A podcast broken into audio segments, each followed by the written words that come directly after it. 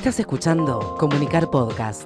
En este episodio, Luciana Cerúndolo y Christian Fink hablan sobre cómo fidelizar clientes en la era digital.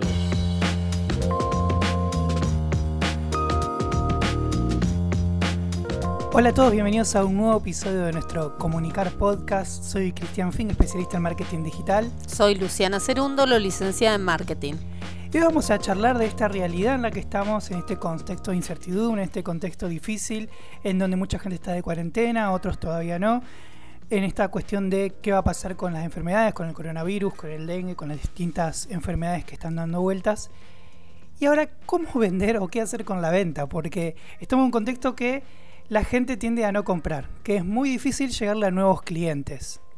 Sí, estamos en un momento donde el miedo quizás es la emoción básica que se apodera de todos nosotros, ¿sí? Y el miedo muchas veces lo que hace es paralizarnos. En algunos aspectos, en las compras salimos corriendo a abastecernos de todo lo que es esencial y generamos caos y generamos más concentración de gente. Y en otros aspectos, al estar en este, en este contexto de riesgo, de miedo, de cerrarme a lo nuevo, ¿qué hago?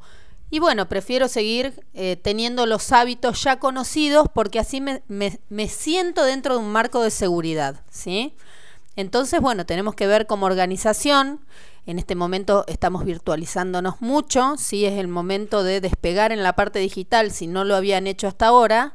Fíjense la importancia de estar preparados cuando no podemos ir a la tienda. En realidad la tienda tiene que venir a nosotros. Sí, y una estrategia hoy muy importante y que inclusive es hoy día más fácil que llegar a nuevos clientes, fidelizar los que ya tenemos. Entonces hoy vamos a charlar en este nuevo episodio del podcast sobre cómo fidelizar clientes. La fidelización, en realidad como estrategia, se empieza a desarrollar después de los años 90. El marketing hasta los 90 no estaba tan orientado a su cliente, no era tan uno a uno, no era tan directo, ¿sí?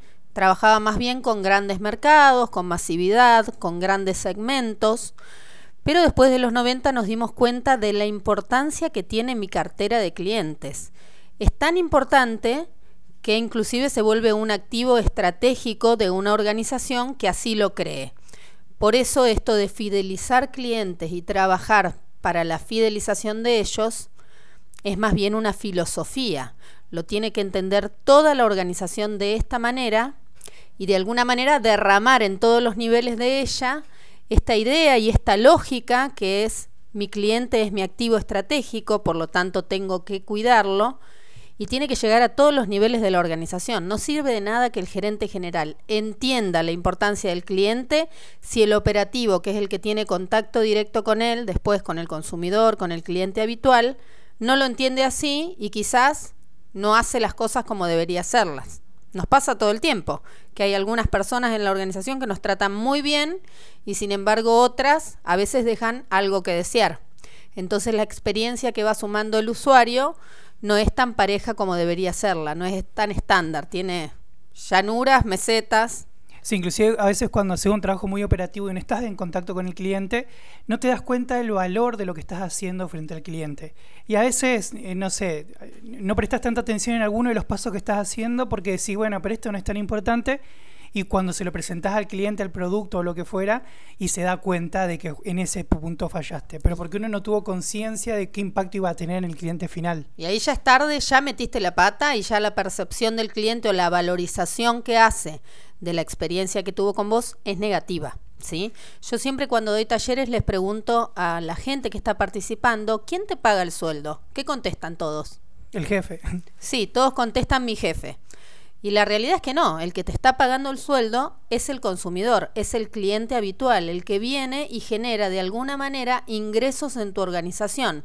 Muchas veces no lo pensamos de esta manera el marketing, entendiendo al cliente como activo estratégico, sí lo entiende de esta manera y hace lo que se llama eh, todo lo que tiene que ver con planificar la fidelización. Hay una palabra en inglés que se llama engagement, que es de alguna manera comprometerse. Cuando estás comprometido con alguien es porque estás enamorado de esa persona. ¿Ya te pasó? Ah, no, eh, no, no. Bueno, Pero en Internet también se usa mucho en las redes sociales este término para hablar de lo que es la interacción, cómo interactúa el cliente con vos. Ese es el engagement en las redes bueno, el engagement en el, en el, marketing basado en la fidelidad tiene que ver con esto, de asistir a tu cliente, de entenderlo, de conocerlo, de escucharlo, sobre todo, y en base a eso diseñar tu oferta, ¿sí? Para que él esté satisfecho. Y el engagement tiene que ver con eso, con que estemos, mantenerlo cautivado en el largo plazo para que él tenga ganas de comprar nuevamente mi producto o de vivenciar mi servicio. Ahora es difícil, ¿por qué? Porque tenemos proliferación de marcas. Hace 20 años atrás teníamos una, dos, tres opciones de cada categoría de producto o de servicio. Hoy en día la proliferación es inmensa, están muy fragmentados los mercados, los mercados de oferta. Entonces, claro, yo si soy cliente, ¿qué quiero? Probar un ratito con vos, después engañarte e irme con el otro. Mañana si hay una promo me voy con otro. Y bueno, es un desafío para la organización tratar de que ese cliente no se vaya con la competencia, sino que tenga un nivel de satisfacción de estándar para arriba y quiera seguir comprándome, cosa que es re difícil. Sí, y uno de los puntos como más importantes y clave es conocerlo a ese cliente, conocer dónde está, qué redes usa, dónde vive, qué perfil tiene de consumo, dónde busca información, todos los datos que podemos tener de ese cliente y armar a un buyer persona o la caracterización del cliente objetivo nos sirve para después poder plantear estrategias específicas de seguimiento y de fidelización. Sí, si no conozco a mi futuro comprometido, que es mi cliente, no voy a poder adaptar la oferta a él. Así como tenemos que conocer al cliente, ¿sí? que gracias a Dios hoy en día con la web es mucho más fácil porque tenemos acceso a muchas fuentes secundarias de valor, de robustez, es mucho más barato y más accesible y más rápido conseguir esa información. Pero así como debemos conocerlos a ellos para adaptar la oferta, también tenemos que conocer nuestros procesos, ¿sí? Eh, hace bastante tiempo un gerente de una gran aerolínea que se llamaba Jan Carson eh, acuñó de alguna manera el concepto de los famosos momentos de la verdad, que son los momentos donde entramos en contacto con los clientes. En los años 80 entrábamos en contacto en forma física, hoy no. Hoy estamos, gracias a ustedes, los mercadólogos eh, especialistas en lo digital, todo el tiempo estamos en contacto o no. Sí, inclusive Google reversiona este los momentos de la verdad y, y hablan de que las redes sociales, Internet, Google, es el momento cero, es el momento previo de la verdad, en donde intentás crear recordación de marca para que después cuando se le presente la necesidad o la oportunidad de pagar, de comprar, te tenga presente. Exactamente, ese, ese tener presente se llama top of mind, que es aparecer en la mente del consumidor cuando piensa en una categoría de productos. Si yo aparezco entre los tres o los cinco primeros, tengo muchas más probabilidades de que la acción de compra sea dirigida a mi empresa. Bueno, tenemos que entender que los momentos de la verdad, todos esos momentos de contacto, sean físicos o sean virtuales, tienen que estar muy bien diseñados y muy bien gestionados, porque la suma de todos estos momentos, si son positivos o brillantes, como se les dicen, van a generar la satisfacción y desde la base de la satisfacción es mucho más fácil fidelizar. Obviamente si estamos insatisfechos, vamos a ir a probar otra marca seguramente. Sí. ¿Sí? Es, como el amor. El marketing es, es igual que el amor. Es una pareja. Cuando yo estoy enamorado, fidelizado, sigo con esa persona. En el momento en que flaqueo, empiezo a mirar otras oportunidades o a escuchar otras oportunidades. Bueno, en marketing pasa lo mismo. Tenemos que identificar los momentos de la verdad y tratar de que todos estén bien gestionados. ¿Esto quiere decir que no vamos a tener malos momentos? No, siempre van a ocurrir errores dentro de un proceso. Pero si yo lo gestiono bien y estoy lista y alerta y me doy cuenta inmediatamente que se produjo una oscuridad, lo que hago es tratar de solucionarlo, brindar algún tipo de resolución inmediata y efectiva a ese cliente. Sí, hay una estrategia que es el, mapa de la experiencia del cliente, o Customer Journey Map, que te permite detectar todos estos momentos de, de la experiencia del cliente y marcar cuáles son positivos, cuáles negativos y cómo mejorar esos que pueden ser negativos. Siempre que hay que sacar la billetera y pagar es un momento medio negativo, entonces hay que ver cómo disminuís la infelicidad o el sentimiento negativo en la persona para que te compre con una sonrisa en la cara. Exactamente. Bien, y también lo que tenemos que entender como organización, muchos dicen, bueno, pero es carísimo tener que estar investigando al cliente, es muy oneroso tener que estar adaptando la oferta a lo que él necesita. En realidad lo tenemos que hacer todo el tiempo, ¿por qué? Porque es sumamente rentable para la organización. Tener una cartera de clientes cautiva y fidelizada es mucho más rentable que estar todo el tiempo tratando de captar nuevos clientes. Inclusive es más rentable gestionar el, el, regreso de un cliente que perdimos que conseguir un nuevo cliente. Así que vale la pena esta inversión, por supuesto que vale la pena. Siempre recordemos que lo que yo no estoy haciendo lo está haciendo mi competencia, seguramente más rápido, más, más veloz y más efectivamente. Así que yo también lo tengo que hacer. Tengo que gestionar cómo recupero los clientes que perdí, cómo mantengo satisfechos y más que satisfechos a, a, la cartera de clientes que ya tengo y al mismo tiempo también tengo que ir generando referidos para que haya nuevos clientes. No se olviden nunca que mi cartera de clientes decrece naturalmente año a año, mes a mes, día a día. Puede decrecer porque me está robando participación de mercado un competidor. Puede decrecer porque la demanda se está achicando, específicamente de mi producto, porque puede ser un producto obsoleto que empieza, eh, empieza en la etapa de declinación y cada vez hay menos ventas. Puede decrecer porque se mueren las personas y al morirse las personas dejan de consumir pero al mismo tiempo también tenemos que generar nuevos clientes, que son los, nuevos que nacen o llegan a, a, la edad determinada de consumir el producto o el servicio. Así que tengo que estar atento a mi cartera de clientes. Pero ¿cómo lo hago? Todo esto es un pensamiento que tiene que ver más con lo estratégico, creer que es importante, entender el valor de él, derramarlo dentro de la organización y tratar de que todos se alineen con esta idea, con esta filosofía, y lo vamos a llevar a la práctica a través de programas. Los famosos programas de fidelización. ¿Conoces alguno, Cris? Las tarjetas. Sí, o las aviones también que tienen todas las millas. Todo lo que suma puntos por lo general es un programa de fidelización, ¿sí? ¿Qué hace? Te cautiva desde voy a poder canjear productos, voy a poder tener descuentos. Entonces yo ya me acostumbro a estar dentro de este programa de fidelización y estoy siempre fijándome cómo sumo puntitos o cómo obtengo el beneficio. Y la verdad que los clientes con eso eh, están contentos de alguna manera siempre que sea un programa que realmente es efectivo, no que sea un dolor de cabeza después cambiar un producto o conseguir el descuento. Y los programas tienen que ir acompañados de comunicación, porque la fidelización tiene que ver también con estar atento y escuchar al cliente y que él me escuche a mí.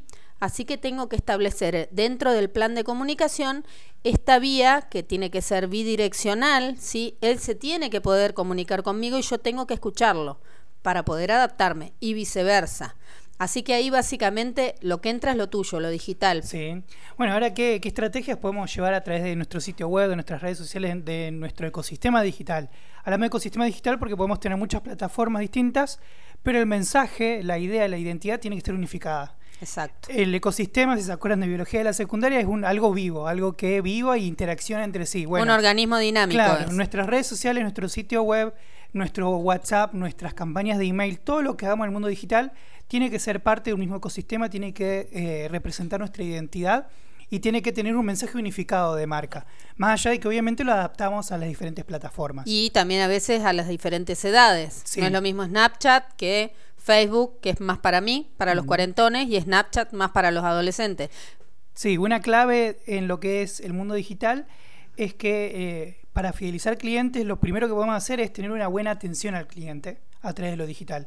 Hoy día, y más en un contexto de cuarentena, toda duda que tenga el cliente, todo problema que tenga, te va a escribir por WhatsApp, te va a escribir por Facebook, te va a escribir por Instagram y no podés no contestarle. No, esos son momentos de la verdad que debo aprovechar. Inclusive tardar dos un día, dos días es mucho tiempo. Es muchísimo. Hay un meme que veía el otro día de una chica que le escribe al veterinario y le pone buenas. El veterinario le escribe a los dos días y le pone, hola, ¿cómo estás? Y le dice, no, ya no necesito nada porque se murió el perro. Bien. Entonces, catástrofe. sí, es muy catástrofe, pero puede pasar, digamos, son cosas que pasan si uno deja pasar mucho tiempo para responder y no tener una buena atención al cliente. Entonces uno tiene que estar preparado también para eso. Y si yo no estoy listo porque en ese momento no estaba atendiendo las redes, ¿qué solución puedo encontrar? Y primero, si uno usa, por ejemplo, WhatsApp Business, uno puede marcar en qué horario está activo. Bien. Entonces pone atención al cliente de tal a tal hora y si está fuera de ese horario se va a entender que no estabas. O si te escribe fuera de ese horario y después te dice, ¿por qué no me respondiste? mira, nuestro horario de atención está y tal según lo que está inclusive dentro Bien. de WhatsApp. O sea, En informar. las redes, claro, en las redes también vos podés poner en qué horarios estás activo. En Facebook, en Instagram. Entonces uno marcando ese horario, la gente que te escribe fuera de ese horario, vos ya tenés la herramienta para decirle, mira, en ese horario no estábamos atendiendo, te vamos a atender mañana. Bien. Los fines de semana, por ejemplo, si te escriben un fin de semana, ya es. Uno dice uno, algo obvio, algo natural, algo común, pero por ahí la gente no se da cuenta de que uno no va a responder un fin de semana. Entonces también por ahí cuando le vas a escribir y te dice algo, decirle, mira, los fines de semana no, no, no respondemos. Pero siempre es hablar y informar. Porque si el cliente no sabe, después no, no, no hay excusa para no responder. Hoy el cliente no le interesa la hora en que te está escribiendo. Él quiere ser contestado Sí. inmediatamente. La gente cuando está navegando en internet a cualquier hora quiere hacer una consulta y la hace, no tiene problema con qué horario es. Está bueno tener una respuesta automática. Claro, es importante tener respuestas automáticas, que en Facebook se puede, en Instagram, en WhatsApp se puede. Si no puedes como respuesta automática tener al menos un archivo de texto, algo en donde vos ya tengas las respuestas más o menos hechas, esas preguntas comunes que te hacen. Predeterminada. Claro, y cuando te lo hacen, vos copias y pegas el texto. Porque sí, es en lo inmediato uno quiere. Cuando uno escribe más, cuando uno pone WhatsApp como medio de contacto, el WhatsApp es inmediato. Sí. Entonces, si vos no vas a tener una persona todos los días que chequee WhatsApp la lo que te preguntan, no lo pongas. Sí, es mejor a veces prescindir de la herramienta que tenerla mal gestionada. Sí, a veces uno dice, ay, no, tengo que tener WhatsApp, tengo que tener Facebook, tengo que tener Instagram, tengo que responder por mail. Y no es necesario estar en todos lados, porque si uno unifica, bueno, respondo todo por Facebook y le muestro a la gente que solo estoy en Facebook, la gente va a ir ahí para preguntarte. Pero si vos le pones el icono de WhatsApp y la gente va a tender a ir a WhatsApp además, Sí. porque hoy día es nuestro medio de contacto. Sí. Otro punto muy importante a través de las redes sociales y que podemos implementar en esta, en esta época es generar contenido de valor que ayude a las personas, que ayude a nuestros clientes. ¿Qué puede ser? Tutoriales desde cómo usar nuestra marca o tutoriales relacionados, por ejemplo, vendo ollas. Bueno, puedo poner recetas de cocina. Exacto. Que obviamente en la receta yo n- no es mi olla la que se... Bueno, se va a ver mi olla, sí, mi producto Sí. queda en segundo lugar, pero no es que voy a estar hablando de ollas cuando estoy haciendo la receta. Pero sí se va a ver en la foto, se va a ver en el video, vas a hablar de tal olla que hay que usar. No, entonces puedes hacer identificar qué temáticas están relacionadas con mi marca, relacionadas con mi producto y con- generar contenido de valor sobre eso, cosa que las personas sepan, ah, mira, hace recetas, pero también vende las ollas. Entonces, si, si hace buenas recetas y las ollas parecen buenas en la receta que hiciste, te van a terminar comprando y los seguís teniendo presentes. También mostrar el detrás de escena, mostrar que sos una persona, que no sos un robot. Inclusive si sos emprendedor o haces cuestiones artesanales, va muy bien que muestres y te diferencies por eso. También es importante dis- distinguir cuáles son nuestras ventajas competitivas y poder mostrarlas. Si soy bueno en tal cosa, bueno, mostrar eso a través de las redes sociales, pero no diciendo yo soy el mejor en esto. No, sino que con la gente, con el video que muestre, la foto que muestre, lo vea sin la necesidad de que vos se lo digas. Porque si vos se lo tenés que decir y la otra persona empezar a dudar, ¿será verdad lo que está diciendo? Porque si no lo puede mostrar, por algo es, digamos. Y también esta cuestión de, puedes hacer foto, video, diseños con respuestas a preguntas frecuentes. Si hay una pregunta que te hacen todo el tiempo, bueno, hace un videíto, hace una explicación o hace un diseño contando la respuesta a esa pregunta. Bien, claro, aparece cuando hay algo recurrente, encontramos una matriz eh, donde hay algo que se repite muchas veces, eh, es muy bueno ya tenerlo solucionado Sí. y que se vea en, directamente en las redes. Sí, también una cuestión es que el contenido de valor requiere que seamos creativos a la hora de producirlo. Porque no podemos poner lo mismo que está publicando todo el mundo.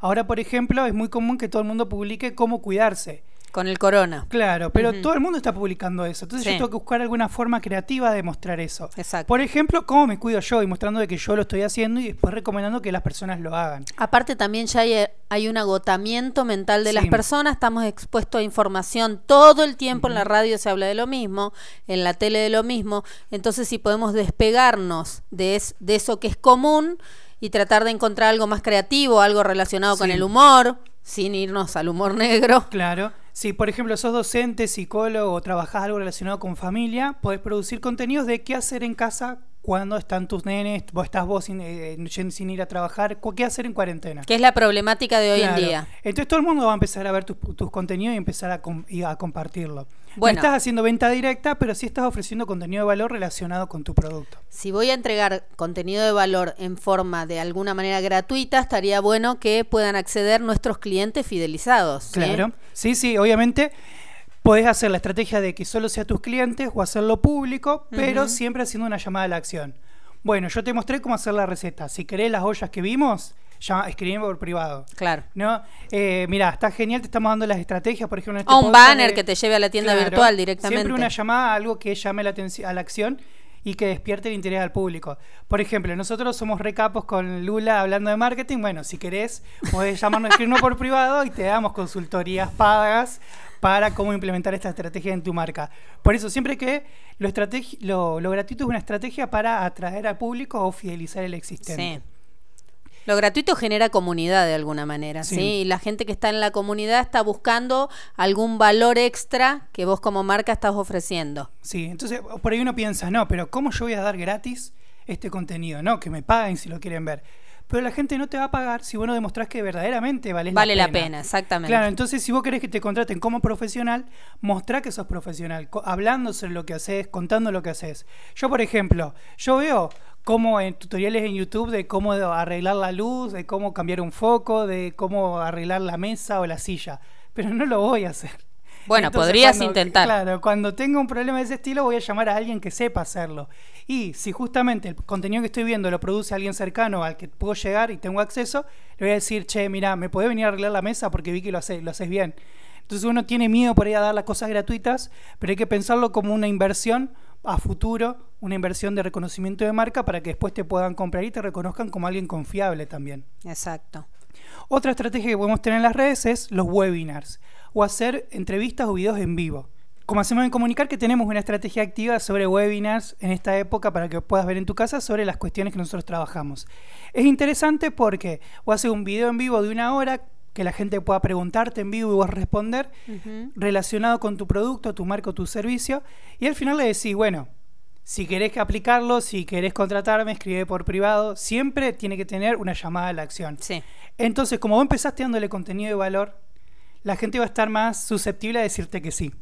Está más positiva, sí. Claro, ¿Por qué? entonces- Porque armó algún tipo de relación con vos. Sí, ya se la conectó. fidelización básicamente es una estrategia de marketing relacional.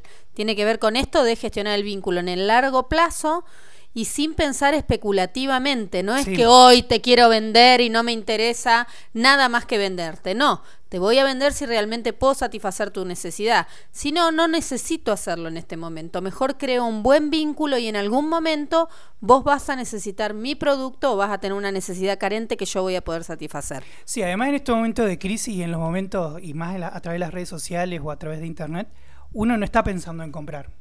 No. En este momento no está pensando en comprar. Es más, es reacio a que te vendan cosas en este momento. Entonces tenés que apuntar por otro lado y eh, tener una estrategia de sumar contenido a las personas y después sí ofrecerle de, bueno. ¿querés implementarlo? Te podemos ayudar.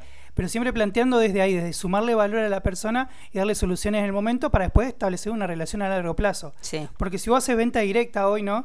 Comprame este alcohol en gel a tantos pesos. Y la gente ya se reacia porque además están reacios al aumento de precios que hay en este Sí. momento, un montón de cuestiones y Bueno, pero que tiene que ver con eso, con el espíritu especulador que Sí. tienen muchas veces las organizaciones, en vez de pensar en cómo hacer para tener clientes satisfechos, están aprovechando la oportunidad. Sí, por eso, si querés tener una estrategia de generar un lazo a largo plazo con las otras personas, con tus clientes, entonces genera contenido que les sirva, que los ayude. Y otra estrategia que podés hacer es la cuestión de las ventas cruzadas y las promociones exclusivas. Si vos tenés un sitio, una tienda online, cuando están por comprar, cuando están por cerrar la compra, podés ofrecerle productos relacionados que pueden agregar al carrito. O si tenés una lista de clientes que te compraron cierto producto, puedes escribirle por WhatsApp o escribirle por mail de venta de productos relacionados. Sí, o que Entonces a- también. O A veces pueden tener un descuento exactamente Sí. de algún producto cruzado. Por eso es interesante. Y obviamente es sumarse a la ola de todas las fechas especiales. Sí. Hoy está complicado, está muy complicado porque físicamente la gente está reacia a ir a comprarte. Por eso sí o sí tienes que tener alguna estrategia de venta online. Sea que pases una fotito de tu producto por WhatsApp y le digas, si lo querés, te lo llevo a tu casa. Eh, esa puede ser una estrategia como mínimo. Hay un montón de formas de vender por internet. Sí. No es necesario pagarse una tienda de 80 mil pesos para poder vender por internet. Sí, es muy triste haber llegado a este punto de quiebre y que una organización se dé cuenta ahora recién, ante esta, digamos, este cambio en el contexto, de que era necesario estar en el mundo virtual, de que era Sí. necesario tener herramientas digitales para conectarse con el consumidor. Los que están en ese punto es ahora o nunca. Tienen que hacerlo ya, tienen que virtualizarse, tienen que tener tiendas, nube, mercado libre, lo que sea, pero tienen que establecer contacto con los clientes porque si no, eh, ya es tarde, ahora no puedes vender si no. Además hay una cuestión con esta crisis que es muy fuerte a nivel mundial que va a ser un cambio de paradigma. Después va a ser complicado volver a cosas anteriores. Y yo me imagino que la gente ya va a empezar a tener, no sé si miedo, pero sí va a ser reacia a ir a los locales, sabiendo el coronavirus, sabiendo del dengue, de un montón de enfermedades.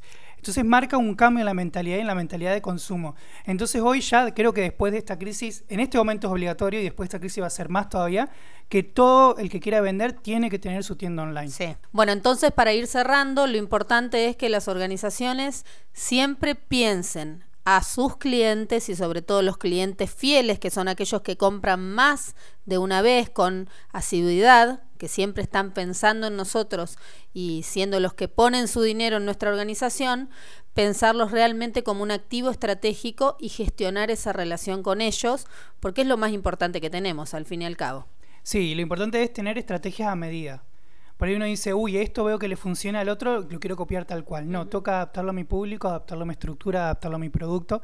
Y también, bueno, nos pueden seguir en Grupo Comunicar, pueden entrar a nuestro sitio web, seguirnos en las redes. Tenemos una estrategia ahí de contenidos gratis que ustedes pueden acceder para tener herramientas para ver cómo enfrentan esta realidad que estamos viviendo. Exacto. Y también nos pueden escribir por privado para consultarnos de cómo los podemos ayudar con programas a medida para cada organización, para cada persona. Nuestro eslogan es organizaciones más eficientes, personas más felices.